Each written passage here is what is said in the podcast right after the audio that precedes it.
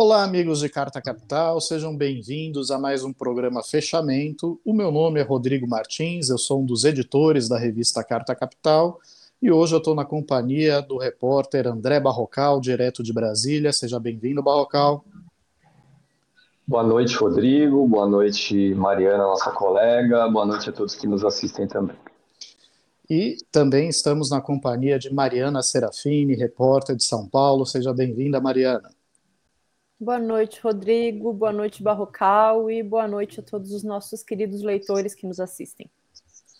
Bom, o tema do momento, infelizmente, é a execução de três médicos é, no Rio de Janeiro, na madrugada de ontem.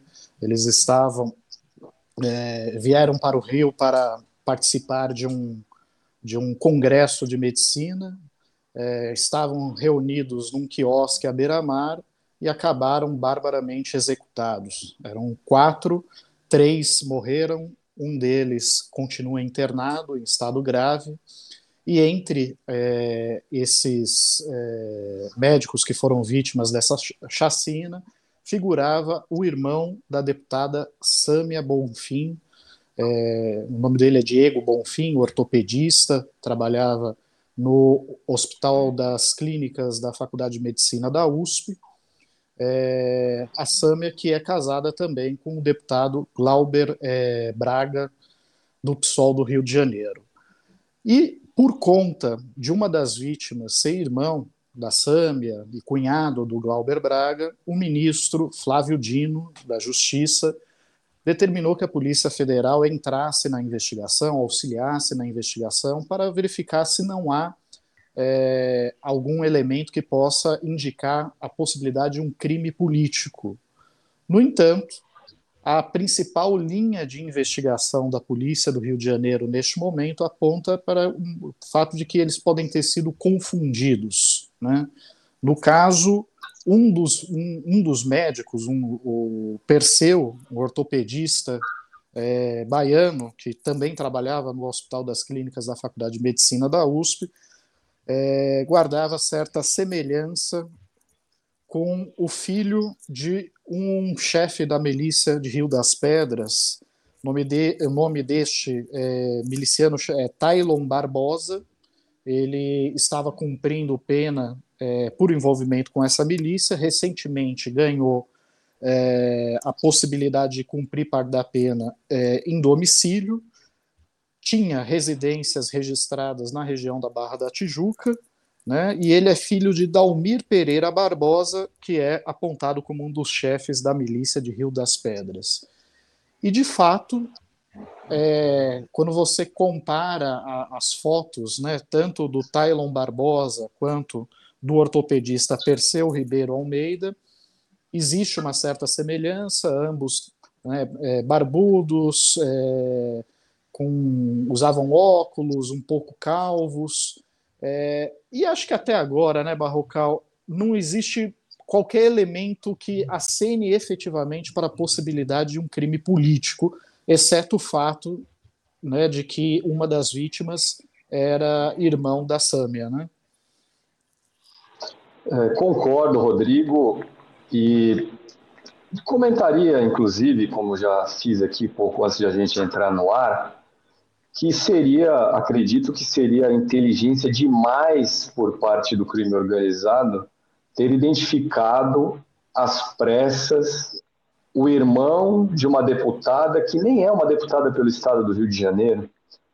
Então, acho que por enquanto não há motivo para não dar é, uma chance para essa linha investigativa da polícia até agora de que houve engano, que a, a, a encomenda da morte era para que morresse outra pessoa ou outras pessoas. Pois é. E é, lembrando também que assim, não só a Sâmia não é do Rio de Janeiro, é, mas o, o, marido dela, Glauber Braga, também assim, não, até que eu saiba, não tem uma atuação destacada em relação a investigações envolvendo milícias ou coisa do gênero no Rio de Janeiro, né? É, muita gente tem lembrado a morte do irmão do deputado Marcelo Freixo, hoje presidente da Embratur, né? Mas o Marcelo Freixo, à época, presidia a CPI das milícias e o irmão dele foi assassinado há 17 anos. Mas neste caso havia, de fato, ali é, elementos robustos que apontavam para a participação de policiais, ex-policiais ligados à milícia no crime do irmão dele. Neste caso, por hora, não temos muita, muita coisa. Temos a gravação, que mostra que foi claramente uma execução. Inclusive, um dos atiradores retornou para se certificar de que a pessoa estava morta, efetuou mais disparos. Né? Aparentemente, a principal, o principal alvo era justamente o médico que se parece com esse miliciano. Né? Agora, de qualquer forma, o Rio de Janeiro é sempre muito complexo, né, Mariana? E, e me estranha um pouquinho, só um pouquinho, o fato de deles terem apresentado um suspeito tão rápido. Parece até que pegaram um álbum de suspeitos ali da Barra da Tijuca e identificaram rapidamente alguém que pudesse ser associado a, a uma das vítimas. No entanto, é a tese mais plausível até o momento, né? De fato, parece que quando a polícia traz uma resposta muito rápido, ainda mais se tratando de casos de milícia no Rio de Janeiro, fica estranho, né? Parece que essa eficiência da polícia. Mas, ao que tudo indica, inclusive, é, parece que se trata de uma disputa entre milícias e o Tylon, que seria o, o alvo, ele estava preso desde 2020. Ele saiu da prisão agora, faz nem um mês, foi em setembro.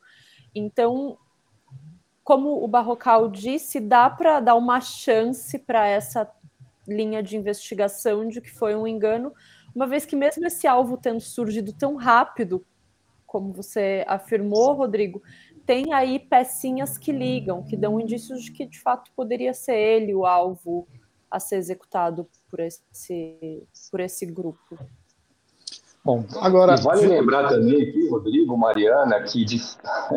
existe sim, claro, motivo também para desconfiar das investigações da Polícia do Rio de Janeiro em crimes do, digamos, desse, dessa mesma natureza, porque há cinco anos e meio nós não sabemos quem, quem mandou matar Marielle Franco, né? Ela que foi executada em fevereiro de 2018 começava naquela época, fevereiro, acho que foi na verdade início de março de 2018. Em fevereiro de 2018 tinha início uma intervenção federal na segurança pública do Rio de Janeiro e nós vimos essa semana o anúncio por parte do Ministério da Justiça de que haverá uma operação especial em parceria do governo federal com o governo do Rio de Janeiro no estado do Rio de Janeiro, inclusive com envio de tropas da Força Nacional de Segurança. Pois é. Nós já vamos retornar é, a esse assunto, Barrocal, mas é, eu gostaria até de, de, de, mencionar um outro fato relacionado ao caso Marielle, que foi é, o apontamento né, de um conselheiro do Tribunal de Contas do Rio de Janeiro, é, Domingos Brazão, como um possível envolvido no crime, é, um possível é, autor intelectual, mandante do crime, que teria sido citado na delação de Elcio Queiroz, o policial, o ex-policial que admitiu ter é, conduzido o carro usado na emboscada de Marielle, né, e por conta disso o inquérito é, do assassinato de Marielle Franco e do seu motorista Anderson Gomes acabou sendo remetido ao Superior Tribunal de Justiça uma vez que o, o conselheiro do Tribunal de Contas tem direito a foro privilegiado. Agora, um fato também é, que deve ser mencionado é na segunda-feira nós tivemos aqui no direto da redação é, a presença da jornalista Fernanda Chaves, que era assessora de Marielle e a única sobrevivente daquele atentado. Ela estava no carro e sobreviveu ao atentado. E é, ela mesma diz que até hoje não consegue imaginar a motivação do crime. Né? Se foi o Brasão, por qual motivo ele teria assassinado Marielle? Né? Se foi uma decisão da milícia, por qual motivo teria assassinado Marielle? Se a Marielle também, de acordo com ela, não tinha exatamente uma atuação tão destacada assim é, em relação às milícias, pelo menos não muito diferente de qualquer outro parlamentar da bancada do PSOL naquele momento. Então, há cinco anos nós não temos respostas do caso Marielle, mas tivemos agora, recentemente, essa delação premiada de Elcio Queiroz, né, o, o ex-PM que confessou ter dirigido o carro usado na emboscada de Marielle Franco, é, apontando o possível envolvimento de Domingos Brazão, conselheiro do Tribunal de Contas do Rio de Janeiro e que foi deputado estadual por cinco mandatos no Rio de Janeiro. Né? É, e ele nega todas as acusações, diz inclusive que irá processar todo mundo que relacioná-lo ao caso e costuma fazer isso mesmo. Mas, é, por hora, essa é a atualização do, do, do caso Marielle. E fora isso, Barrocal, apenas uma maldade minha, né? Mas é que assim, você é, já reparou como sempre esse tipo de sujeira envolvendo milícia parece sempre estar no quintal do Bolsonaro? Veja só a coincidência. É, é, essa chacina ocorrida ontem está a 400 metros de distância da portaria do condomínio Vivendas da Barra, onde vivia Jair Bolsonaro. É cinco minutos a pé. Né? E Bolsonaro está sempre envolvido em uma série de coincidências. Né?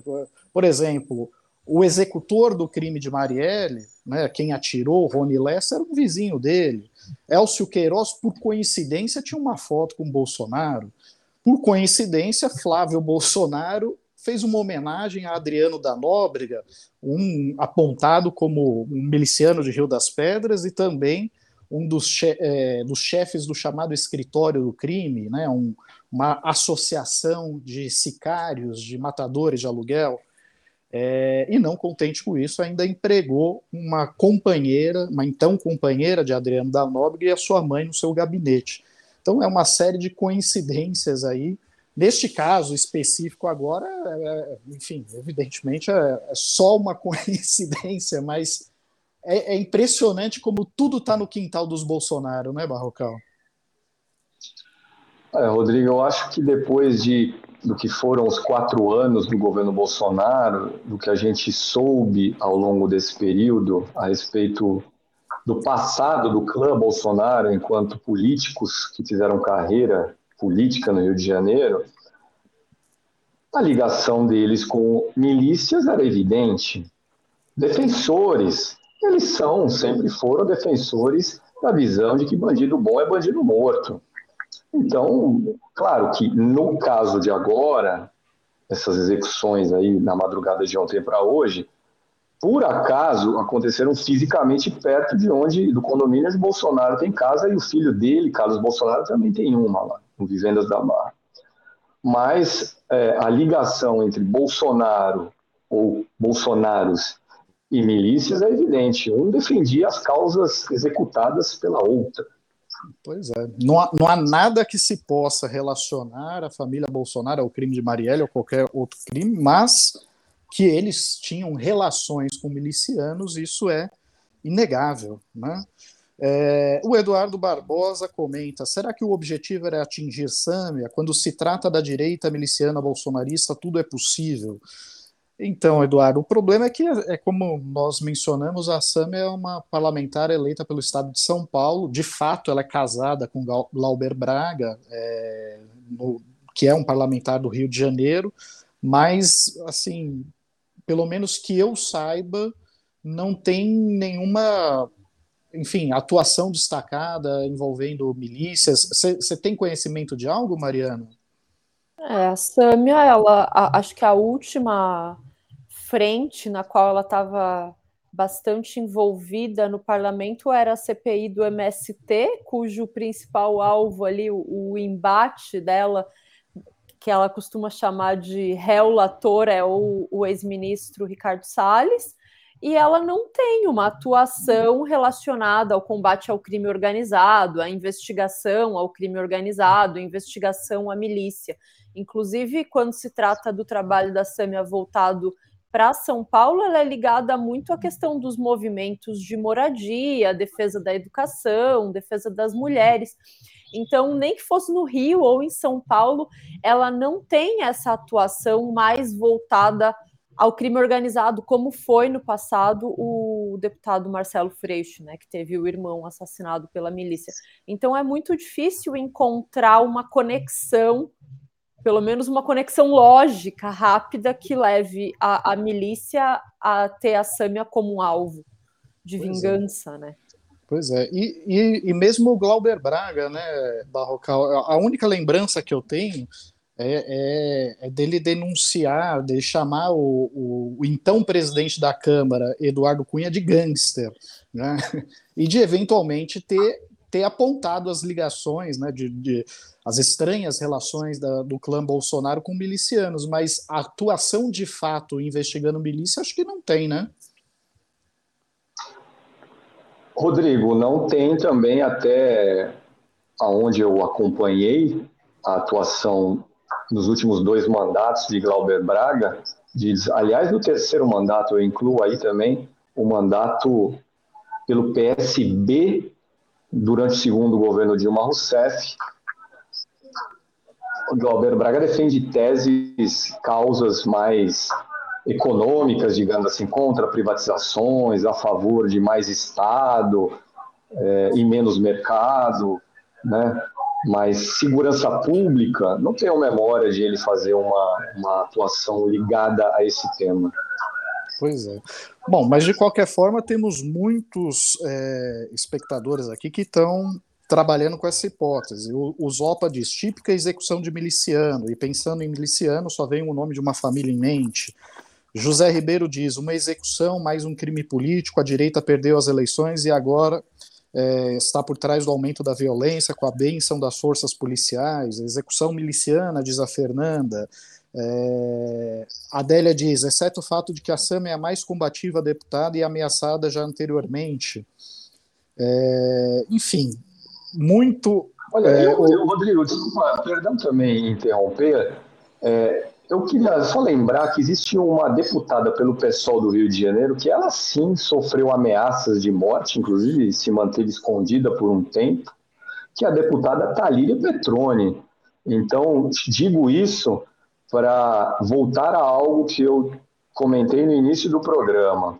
Não me parece que não me parece fazer sentido imaginar que houve aí um crime político porque a irmã do, da vítima, não era uma deputada pelo estado do Rio de Janeiro, e me parece achar, ver inteligência demais no crime organizado para descobrir em questão de horas o rosto e o paradeiro do irmão de uma deputada que nem é do Rio de Janeiro. Pois é.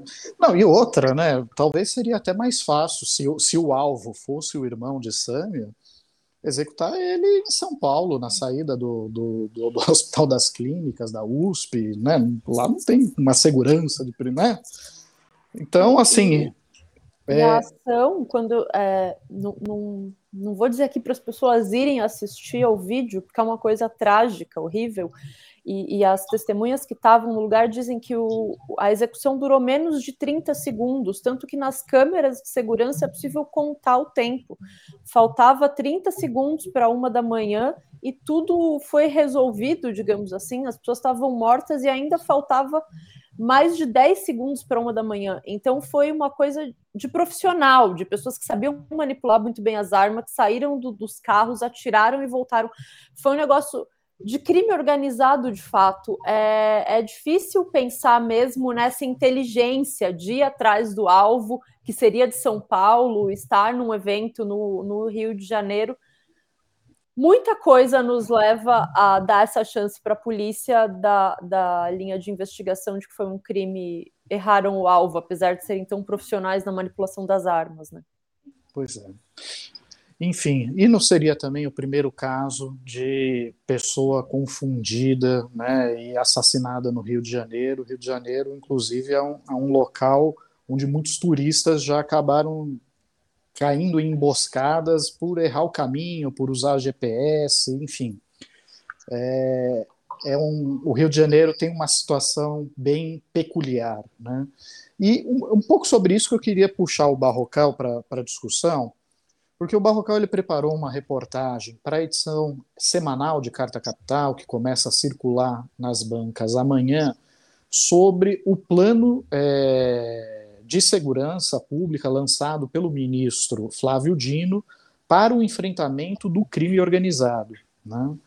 É, e também anunciou, como o Barrocal mencionou há pouco tempo, é, uma nova operação no Rio de Janeiro, desta vez não com o uso de é, militares do Exército, mas sim da Força Nacional para dar suporte à segurança pública do Rio.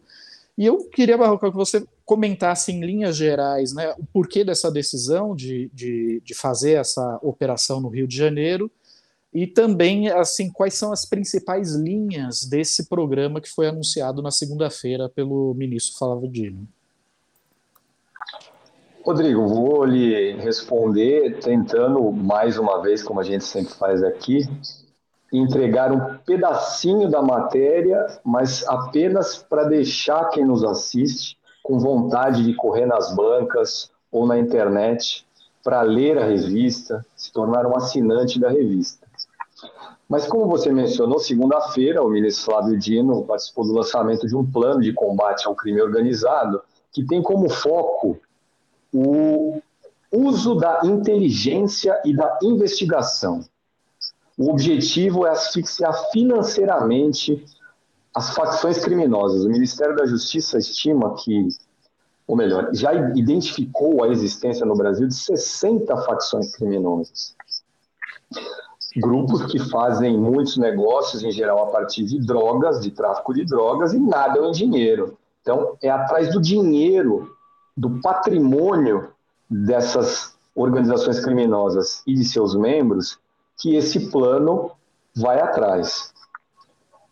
Agora, existe uma outra dimensão nas medidas que têm sido adotadas pelo Ministério da Justiça, e eu não me refiro só a esse plano lançado na última segunda-feira, que são, digamos, o lado mão pesada. Se, por um, se tivermos aí, no caso do crime organizado, a aposta na inteligência e na investigação, nós teremos também ações do tipo linha dura, e dois exemplos em particular, que são aqueles já anunciados pelo Ministério da Justiça, eu vou mencionar aqui. Uma operação especial na Bahia, através do envio de tropas, de blindados, e também uma, uma operação especial no Rio de Janeiro. Da mesma forma, com envio de tropas, de equipamentos. Detalhes sobre o plano de combate ao crime organizado e dessas duas operações especiais quem nos assiste agora vai encontrar nessa reportagem aí, repito, está na nova edição de Carta Capital, pode ir aí correr para as bancas a partir de amanhã, correr para a internet, para buscar essa matéria, se tornar um assinante. Mas, Rodrigo, só para terminar aqui, claro. eu gostaria de citar alguns dados. Isso não se trata de entregar a reportagem, mas de citar alguns dados. Tivemos aí, então, desde o início do programa, a abordagem do assassinato aí, que aconteceu na madrugada do, de ontem para hoje no Rio de Janeiro, do irmão da deputada Samir Bonfim e também de mais duas pessoas. Mas olha só, o Rio de Janeiro, separei aqui, o Rio de Janeiro, no ano passado, Rodrigo, teve 3 mil homicídios dolosos. Isso equivale a 7,7% do total de homicídios no Brasil. E é rigorosamente o tamanho da população do Rio de Janeiro no conjunto da população brasileira. Ou seja, houve proporcionalidade entre assassinatos no Rio de Janeiro e a população do estado do Rio de Janeiro. Mas quando a gente vai olhar para as chamadas mortes violentas intencionais, que incluem não só assassinatos, mas também latrocínios, lesões graves, lesões corporais graves seguidas de morte, nós vemos que o Rio de Janeiro teve 9,4% do total desses crimes no Brasil, ou seja, mais do que a proporção do Estado na população brasileira. E no caso da Bahia, que é outro personagem, é outro palco dessa operação especial que vai acontecer em dobradinha entre o governo do Estado e Brasília, a situação é a seguinte: 5 mil assassinatos dolosos na Bahia no ano passado. Isso equivaleu a 12% do total de homicídios no Brasil. o que é mais do que a população baiana representa no conjunto da população brasileira. E essa proporção é 7%. O estado da Bahia tem 7% da população brasileira, mas teve 12% dos homicídios no ano passado. Ou seja, desproporção, mais violência. Dos 25 municípios mais violentos do Brasil no ano passado, 12 eram da Bahia. E os quatro primeiros lugares nessa lista eram de cidades da Bahia. E no caso daquelas mortes violentas intencionais, explico de novo, que incluem não só assassinatos, mas como latrocínios, que é roubo seguido de morte, e lesões corporais graves seguidas de morte. A Bahia teve 14% do total desses crimes no Brasil, uma desproporção ainda maior. Está aí a explicação com esses números do Rio de Janeiro, da Bahia, para, para que a gente entenda por que, que esses dois estados foram eleitos para operações especiais que vão incluir forças, homens da Força Nacional de Segurança Pública, conforme a gente viu anunciado pelo Ministério da Justiça nos últimos dias. Pois é. E lembrando que a Bahia, de acordo com o Fórum Brasileiro de Segurança Pública, é o estado com maior número de mortes violentas intencionais, que é como Barrocal mencionou, e também o estado com maior letalidade policial. E ultimamente, cá entre nós, Mariana, é, a atuação da polícia baiana não difere muito da atuação da, de, de, polícias de estados governados por é, governantes de direita ou bolsonaristas. É uma polícia que mata, né? mata muito, morre muito, e querendo ou não, o Estado é administrado pelo PT há 17 anos. Né? É, é, um, é um, digamos assim, uma mancha na vitrine do, do PT, né? tenho visto com muita preocupação essa atuação da polícia na Bahia, Rodrigo. Recentemente, até nós entrevistamos o governador Jerônimo Rodrigues num DR, aqui no canal do YouTube de Carta Capital, e esse ponto da entrevista foi um tema muito sensível, tratar da questão da segurança pública na Bahia.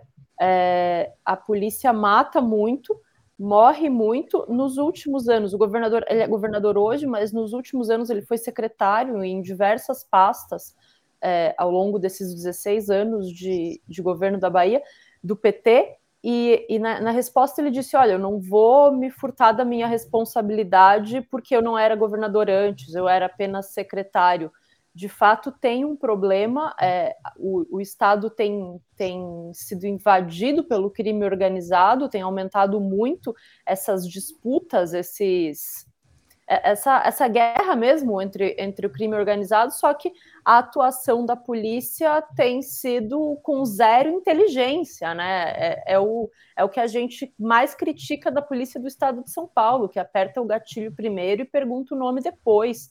Então, a gente tem visto que a polícia na Bahia tem agido da mesma forma. É muito decepcionante, sabendo que está sob o comando de um governo progressista. Pois é. Que pelo menos e, deveria ser progressista.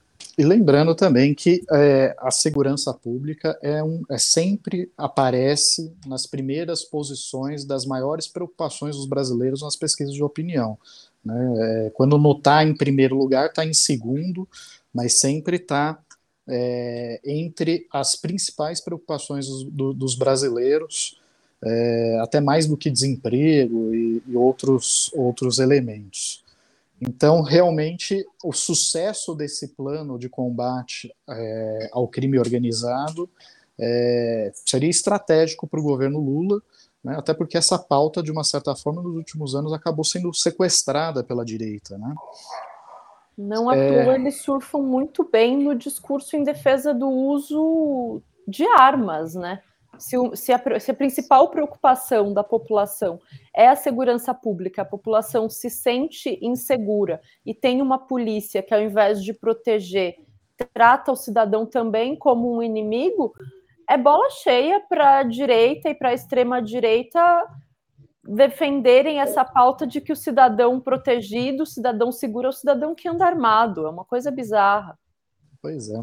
Bom, e eu vou pedir para o Kaká exibir agora a, a, capa da Carta Capital, que começa a circular amanhã nas bancas, mas que já está disponível hoje para os assinantes no site, no aplicativo, né, que é sobre os 70 anos da Petrobras, né, mais do que, não é exatamente uma matéria sobre os 70 anos, mas sobre o papel que a Petrobras é, desempenhará daqui para frente.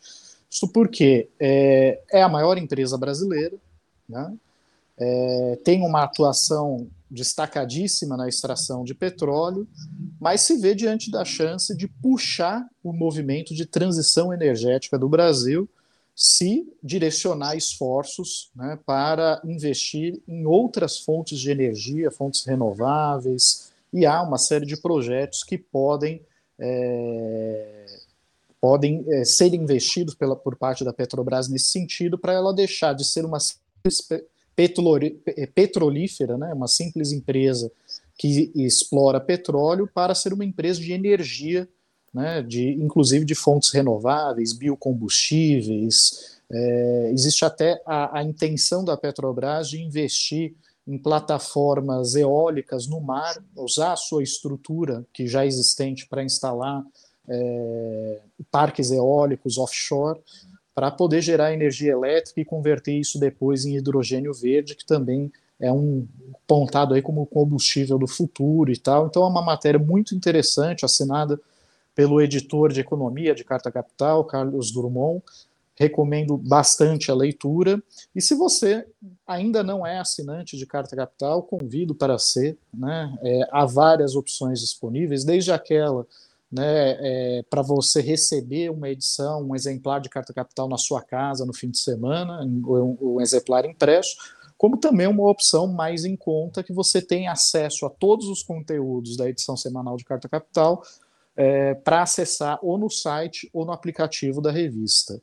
É, e também, se você deseja colaborar com o jornalismo de Carta Capital, mas não pode se comprometer agora com uma assinatura, também existe a possibilidade de fazer uma doação. E eu vou divulgar aqui a nossa chave Pix, né, que é apoio@cartacapital.com.br, repetindo apoio@cartacapital.com.br você pode fazer uma doação de qualquer valor usando essa chave Pix e contribuir para financiar o nosso jornalismo. É, na edição desta semana, também, a Mariana bateu um papo com a nova presidente do PSOL, Paula Corrade, que foi eleita né, no último domingo, é, numa, numa, num congresso é, bastante tumultuado, que teve discussão e, e briga de militantes, embora isso cá entre nós seja corriqueiro né, no, no, nos congressos partidários e não só da esquerda. Mas, é, de qualquer forma, a Paula ela falou um pouco sobre como ela enxerga a relação que o PSOL deve ter com o governo. É, Mariana, sem entregar muito, né, da entrevista. E também lembrando que amanhã ela estará aqui no programa, no, no DR. Ela, a, a, Mariana mencionou recentemente: ah, a gente falou aqui no DR, parece discussão de relacionamento, mas não, é, é direto da redação. O nome do programa que costuma ter é, sempre nessa faixa de horário. É, quinta-feira, quando a gente fecha a revista, é que muda o nome para fechamento, né? Porque também tem as, a, as matérias que, que constam né, na, na, edição impressa de Carta Capital.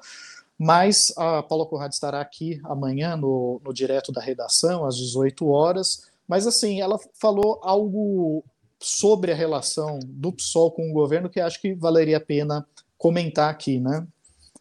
A Paula Corrade foi eleita nesse congresso um pouco turbulento, né? Como você já, já sinalizou, Rodrigo. Ela que pertence à, à tendência Primavera Socialista, que nesse momento venceu com 67% dos votos no Congresso o Bloco Democrático de Esquerda.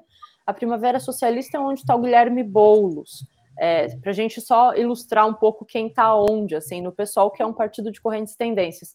E no Bloco Democrático de Esquerda figura, por exemplo, a Sâmia Bonfim. E a principal disputa entre essas duas alas o grande, o grande imbróglio, segundo a Paula, nesse, nesse congresso, era se o pessoal se mantém como base de apoio ao governo Lula ou se declara sua independência com relação ao governo Lula. E venceu a ala que defende que o pessoal deve continuar sendo base do governo. Então, como a Paula segue na presidência do partido até 2026, isso significa que ela vai estar tá aí nas duas próximas grandes disputas eleitorais, é, eleições municipais do ano que vem e a próxima eleição presidencial.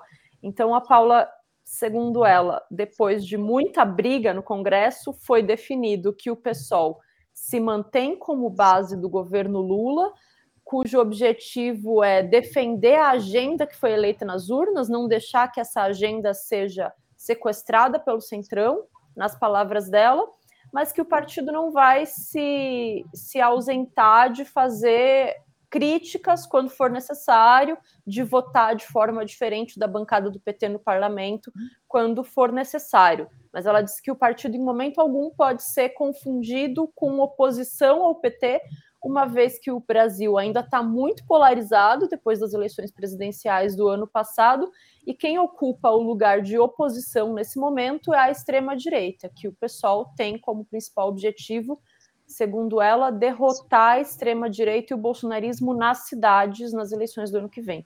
Mas é o resto da conversa, que tem muita coisa, vocês acompanham na matéria, senão eu vou acabar entregando tudo. Tá certo, Mariana. E outro e tema Rodrigo, que tá... Só para fazer também um acréscimo, perdão, a, ao que a Mariana disse, inclusive pegando o gancho, né, de que a nova presidente do PSOL está de olho já nas disputas municipais do ano que vem, a vitória desse grupo ao qual ela pertence é também a vitória de Guilherme Boulos, do mesmo grupo político interno no PSOL. E essa vitória facilita uma composição na eleição municipal do ano que vem, na cidade de São Paulo, em torno do Guilherme, do Boulos como candidato lulista. Boulos, que é hoje nas pesquisas, ok, a gente está um ano dessa eleição, muita coisa vai rolar até lá, mas Boulos lidera as pesquisas e no ano passado, Lula venceu Bolsonaro na cidade de São Paulo para presidente. Perdeu no estado de São Paulo, mas ganhou na capital paulista. Pois é. então candidato ao governo do estado ano passado, que era o ministro Fernando Haddad, também venceu as eleições na capital e o atual governador de São Paulo, Tarcísio de Freitas, venceu foi no interior. Pois é, exatamente. E lembrando que o PT já oficializou apoio à candidatura de Guilherme Boulos na capital paulista e na segunda-feira o PCdoB também oficializou esse apoio. Então, é, PSOL, PT e PCdoB já estão unidos em torno da candidatura de Guilherme Boulos para a prefeitura de São Paulo, esta que esta eleição que nas palavras de Paulo Corrade deve ser a eleição mais importante da história do PSOL, né, pela magnitude do, do, do, cargo, a maior cidade da América Latina, né, uma grande vitrine política. Então, realmente, se o PSOL sair vitorioso nessa, nessas eleições, seria é, histórico para o PSOL, né, que é um partido relativamente recente, né, fruto de uma cisão do PT, mas que depois, por, pelas circunstâncias e contingências da, das, da, da política, acabou se reaproximando depois. É, e outro tema que dominou o noticiário, também é abordado em profundidade por uma matéria assinada pelo Maurício Tuzval na edição de Carta Capital, é a escalada da briga entre os poderes, da disputa entre o legislativo e o judiciário. Inclusive, eu não me recordo se foi na, na quarta-feira, foi quarta-feira, a Comissão de Constituição e Justiça do Senado né, aprovou um projeto para limitar é, o alcance das, da, das decisões monocráticas e também limitar o, o pedido de vista de todos os ministros de cortes superiores, não só o Supremo Tribunal Federal, mas também o Superior Tribunal de Justiça. E além disso, Barrocal, há uma movimentação da bancada bolsonarista em torno de uma PEC é, para, é, na verdade, propor que as decisões do Supremo possam ser revogadas pelo Congresso por maioria qualificada.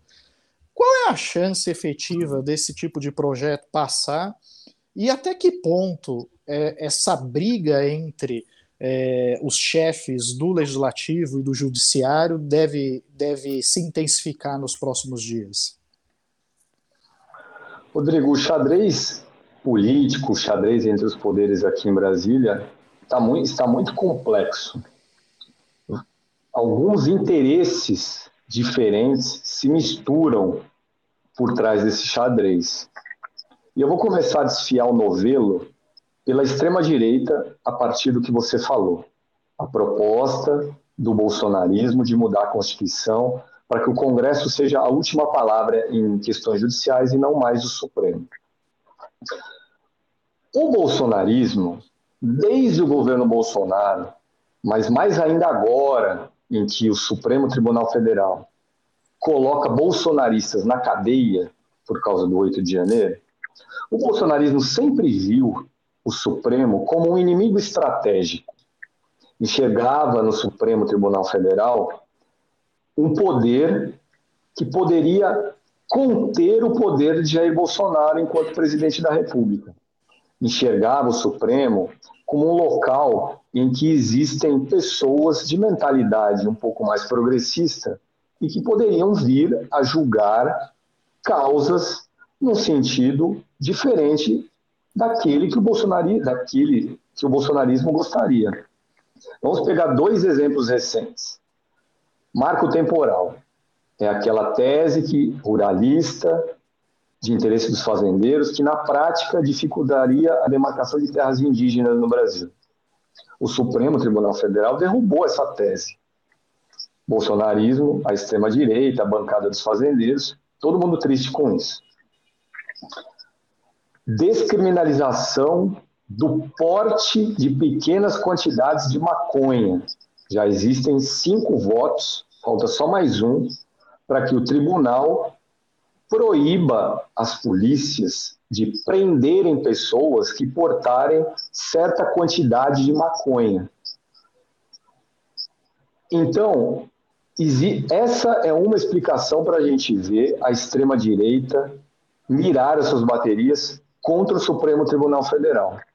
O que, me, o que eu entendo ser mais importante, que complica o, o tabuleiro, é que os presidentes das duas casas legislativas, a Tulira da Câmara, Rodrigo Pacheco no Senado, entraram no jogo, deram combustível para esses interesses bolsonaristas e da extrema-direita contra o Supremo Tribunal Federal. E por que, que Lira e Pacheco fizeram isso? Para Arthur Lira, que não é um lulista, Arthur Lira apoiou a eleição de Jair Bolsonaro no ano passado. Para Arthur Lira, interessa um ambiente político conturbado em Brasília, porque é assim que ele valorizará o seu passe. E, ao mesmo tempo, interessa para ele usar essa confusão para barganhar perante o governo Lula mais espaços de poder. Me refiro especificamente à Caixa Econômica Federal. A presidente da Caixa é uma mulher escolhida por Lula, não tem padrinho, não tem padrinho político, e o presidente da Câmara dos Deputados quer a, o controle da Caixa Econômica de alto a baixo, a começar pelo presidente da instituição. E o Rodrigo Pacheco, no Senado? Por que resolveu dar corda para teses extremistas contra o Supremo? O Rodrigo Pacheco age por motivo próprio, mas também cutucado por um personagem oculto. O interesse próprio do Pacheco, aparentemente, hoje é de olho numa candidatura a governo de Minas na eleição de 2026. Rodrigo Pacheco fez questão de apresentar, com seu próprio nome, uma proposta de mudar a Constituição para criminalizar toda e qualquer posse de droga. Ao mesmo tempo que o Supremo julga não permitir que a polícia prenda quem tenha pequenas quantidades de maconha. Vamos lembrar que no Brasil existe uma maioria na população que tem uma visão conservadora e também é contra descriminalizar as drogas, mais ainda legalizar as drogas. Ou seja, defender mão dura no tema drogas pode render voto para Rodrigo Pacheco lá na eleição de 2026 no, no, em Minas Gerais. Lembrando que em Minas Gerais elegeu-se no ano passado como deputado mais votado um bolsonarista, com incríveis um milhão e meio de votos, o tal do Nicolas Ferreira. Agora, quem é o personagem oculto por trás dos movimentos de Rodrigo Pacheco? Chama-se Davi Alcolumbre. Ele é o presidente da Comissão de Constituição e Justiça do Senado. É a comissão mais importante da casa. Todos os projetos têm que passar por lá antes de irem para o plenário. E o que Rodrigo Pacheco quer? Rodrigo Pacheco foi presidente do Senado nos anos de 2019 e 2020 e elegeu Rodrigo Pacheco como seu sucessor. Elegeu ali nas sombras. Pacheco foi presidente em 21 e 22 e voltou a se eleger agora em 23 para ficar 23 e 24. Davi Alcolumbre quer voltar a ser presidente do Senado depois que terminar o mandato de Rodrigo Pacheco. E ao criar esse ambiente, contribuir para esse ambiente conturbado do Congresso contra o Supremo, ele agrada a turma bolsonarista de extrema-direita, sobre a qual nós já falamos. Mas não é só isso. Ele também dá um recado para o governo Lula. Olha, se não forem atendidos certos pedidos meus, eu vou criar dificuldades para o governo aqui dentro. É lá na Comissão de Constituição e Justiça, por exemplo, que terão de ser sabatinados e, e votados os indicados de Lula para o Supremo Tribunal Federal e para a Procuradoria-Geral da República. Tá certo, Barrocal. E o Salatres diz: Deus o livre, imagina ter que escolher entre Zema e Pacheco. Eu imagino Mas que o Salatres não precisará é... mais, ou melhor, o Zema não poderá mais disputar essa eleição, que ele já está no segundo mandato. Verdade. Não haverá essa situação de ou um ou outro. Pode ser que seja os dois na mesma chapa, eventualmente, né? Agora. Bom, só se o Zema aceitasse concorrer a vice-governador, que não me parece plausível. A menos que ou, haja ou ao Senado. um para o governo e outro para o Senado. Aí sim, você tem razão, Rodrigo. É, ou para o Senado, né? Mas, enfim, é, Barrocal, nos encaminhamos para o fim do programa. Né? Temos um assunto que não abordamos, mas de suma importância, que foi o retorno da sua orquídea. Né? Eu, eu percebo que você voltou para a mesma loja e comprou as orquídeas de plástico muito bonitas, tal. Elas devem ficar aí por mais uns três anos, eu imagino, né? Rodrigo, orquídeas de verdade nascem e morrem todos os anos. Essas aqui acabaram de florescer. Tem coisa de duas, três semanas, quando estávamos às portas da primavera. Não sei até quando elas irão durar, mas já sei por experiência própria, essa, essas orquídeas aqui estão comigo já há algum tempo, que elas não vão durar muito. Mas enquanto elas estiverem vivas e frondosas, estarão aqui no fechamento.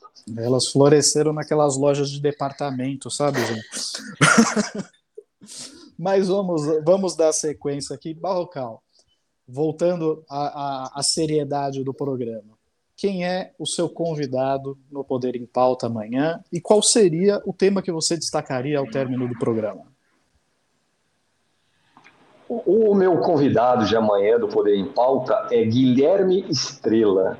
Ele que é geólogo e foi diretor de exploração e produção da Petrobras nos governos de Lula e de Dilma.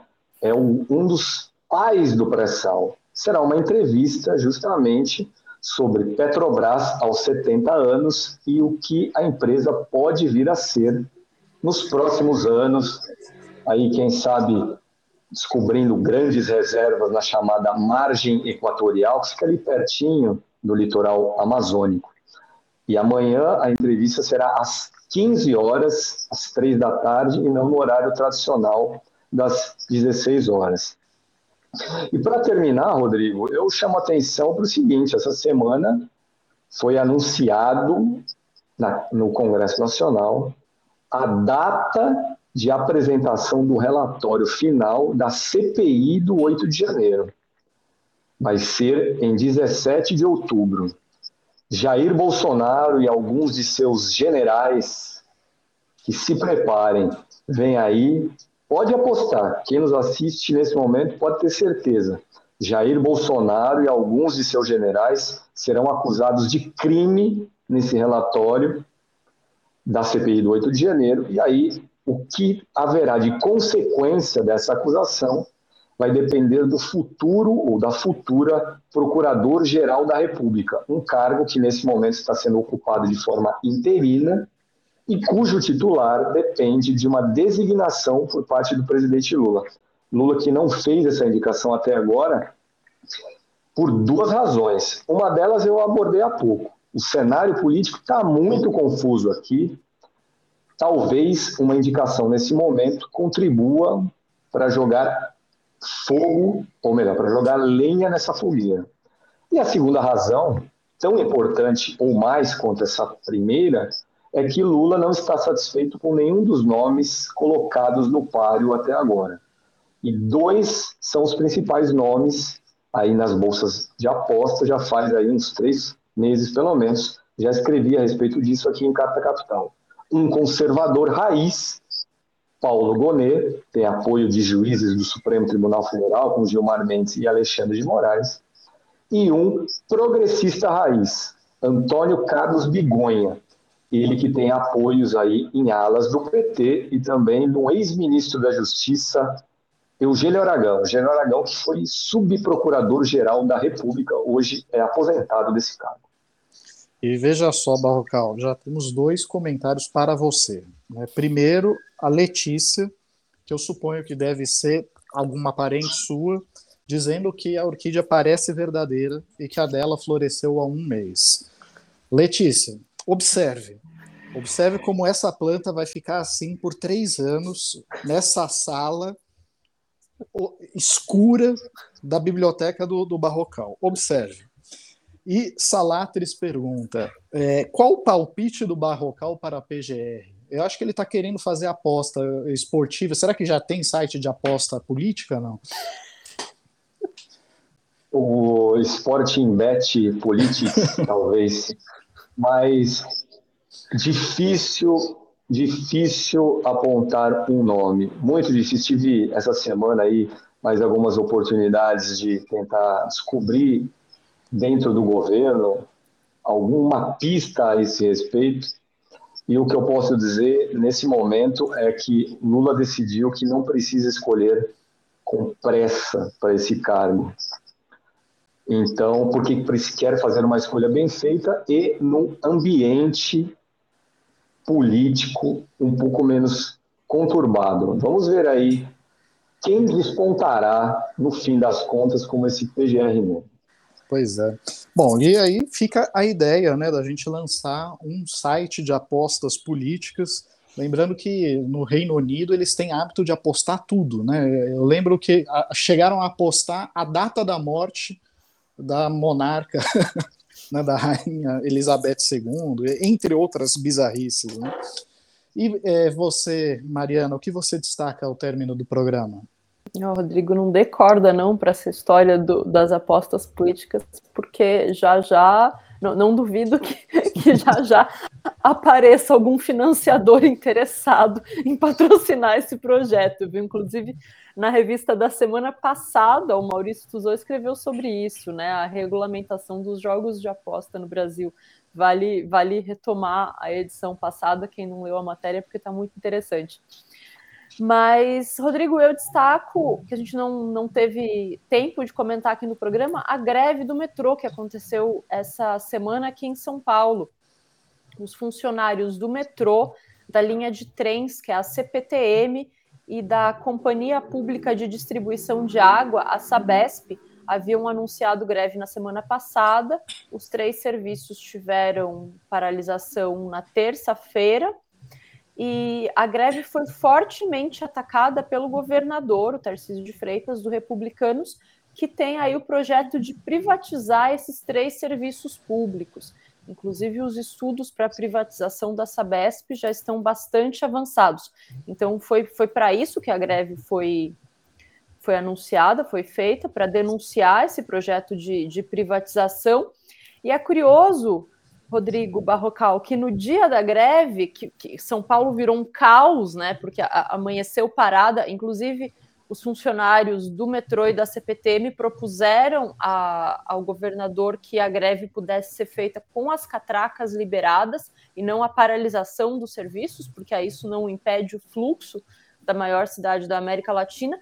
Mas a cidade amanheceu parada e o governador, que costuma é, tentar demonstrar como as linhas privatizadas são um grande case de sucesso, deu com os burros na água, porque a linha 9 privatizada teve um zilhão de problemas, parou, as pessoas, a operação Paese, que é como é chamada a operação de salvamento das pessoas quando o trem para, vem ônibus e levam as pessoas de um lugar para o outro, não funcionou, foi um caos. Os ônibus estavam com um letreiro que iam para um bairro e iam para outro. Então, a, me parece que a teoria do governador, a, a, propaganda dele de que a privatização funciona muito bem, no dia da greve caiu por terra, porque as linhas privatizadas que não estavam em greve não funcionaram porque os serviços colapsaram, não deram conta da demanda. É, então, a gente tem que ficar de olho em quais vão ser os próximos passos dos, dos trabalhadores da Sabesp, da, da CPTM e do metrô, que estão fazendo nesse momento uma consulta pública. Estão abertas para votação as urnas em todo o estado de São Paulo. Ia fechar ontem, hoje, dia 5 de outubro, mas eles decidiram prorrogar o tempo de consulta pública, justamente porque a participação popular tem sido muito intensa. E ontem, durante o dia de greve, quem acompanhou a TV aberta de São Paulo, acho que teve uma surpresa, foi, foi meio inesperado. Mas os repórteres de, de que foram a campo entrevistar as pessoas que estavam ali no caos, tentando voltar para casa, foram surpreendidos com muitas respostas das pessoas dizendo: olha, a gente sabe que isso daqui não é culpa do, do sindicato, não, isso daqui não é culpa da greve, isso daqui é culpa do governador, essa linha já não funciona direito faz tempo, tem tido descarrilhamento de trem nas linhas privatizadas semana sim, semana não, teve o caso do monotrilho que bateu, então o serviço não está funcionando direito, teve catraca outro dia que teve que ser liberada porque os funcionários que trabalhavam numa empresa terceirizada que, que fazia uma cobrança de de tickets do metrô foram demitidos sem receber a, a rescisão e abandonaram os postos de trabalho, óbvio. Então, é, foi uma grata surpresa perceber que a população de São Paulo está muito inteirada no que está acontecendo com relação a, a, privatizações que já vem acontecendo em São Paulo e tem se demonstrado publicamente bastante contra. Pois é. Ah, é os usuários sabem né, que a quantidade de falhas nas linhas privatizadas chega a ser o dobro do, do que das linhas administradas pelo metrô público. Né? É, e lembrando que hoje à noite haverá uma assembleia dos trabalhadores do metrô para decidir sobre uma possível nova paralisação. É, e o, o que me chamou a atenção dessa história toda foi o seguinte: o governador pegar fazer, falar contra a greve, era meio que previsível. Mas eu vi os jornalões, Folha de São Paulo, Estado de São Paulo, tal, só que virar e, e denunciar que esta era uma greve política. E aí eu te pergunto, Barrocal, qual greve que não é política? Que raio de greve não política existiu na história da humanidade? Ah, não, mas é porque a gente precisa. As greves legítimas são as greves de, é, que, que tratam de direitos de trabalhadores. E quando esses direitos sequer existiam? Era o quê? Era greve política, não era? Fora que a privatização ela impacta sim nos direitos dos trabalhadores, né? Sempre a preparação para essas privatizações envolve sucateamento da estrutura da empresa, né? É, rodadas de demissão de funcionários, que é para preparar, para baratear né? E, e, vender na bacia das almas as empresas públicas, que é o procedimento padrão de todo o processo de privatização da história brasileira recente. Né? Mas eu te pergunto, Barrocal, você, você lembra de alguma greve que não foi política, não? Rodrigo, essa, esse tipo de posição é um, mais um, uma manifestação de antipolítica. E quem adota essas bandeiras, em geral, quer que tudo seja definida de forma, entre aspas, técnica, porque quer que tudo fique como está. A técnica é antipolítica e atende aos interesses já constituídos. É evidente que mexer nos interesses, que disputar os interesses constituídos é uma decisão política. Quem faz esse tipo de crítica não gosta de política e quer que tudo fique como está. Pois é. Técnica, né? Decisão técnica é, por exemplo, você privatizar uma empresa. E Sendo que isso manter o juro é. alto, manter o juro alto do Banco Central, lá nas alturas, o maior do mundo. É, decisão, decisão técnica. técnica. Decisão técnica. Olha Há poucos dias eu escrevi para a revista Carta Capital sobre a privatização, conversei com os dirigentes dos sindicatos e com muitos funcionários do metrô e da CPTM, e uma coisa que eles apontam com muita preocupação é o adoecimento físico e mental pelo qual os funcionários vêm passando pela, pela alta carga de trabalho. A parte da CPTM que já foi privatizada, os funcionários ganham muito menos, o salário deles é bastante inferior aos funcionários que cumprem a mesma função na empresa pública e tem cargas é, de trabalho que às vezes chegam o dobro do tempo dos funcionários que trabalham na empresa pública. Então, essa é a técnica é, é, é a, a, exploração do trabalho, a exaustão, o adoecimento da pessoa até ela não suportar mais, e daí você descarta e contrata outra, é, é difícil apontar que não seja política essa greve, né? Que não tenha razão de ser, inclusive. Pois é.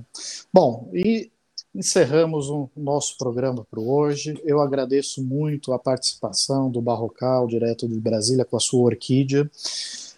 agradeço muito. verdadeiras. Agradeço muito. Claro que são verdadeiras. Comprou na loja de departamento.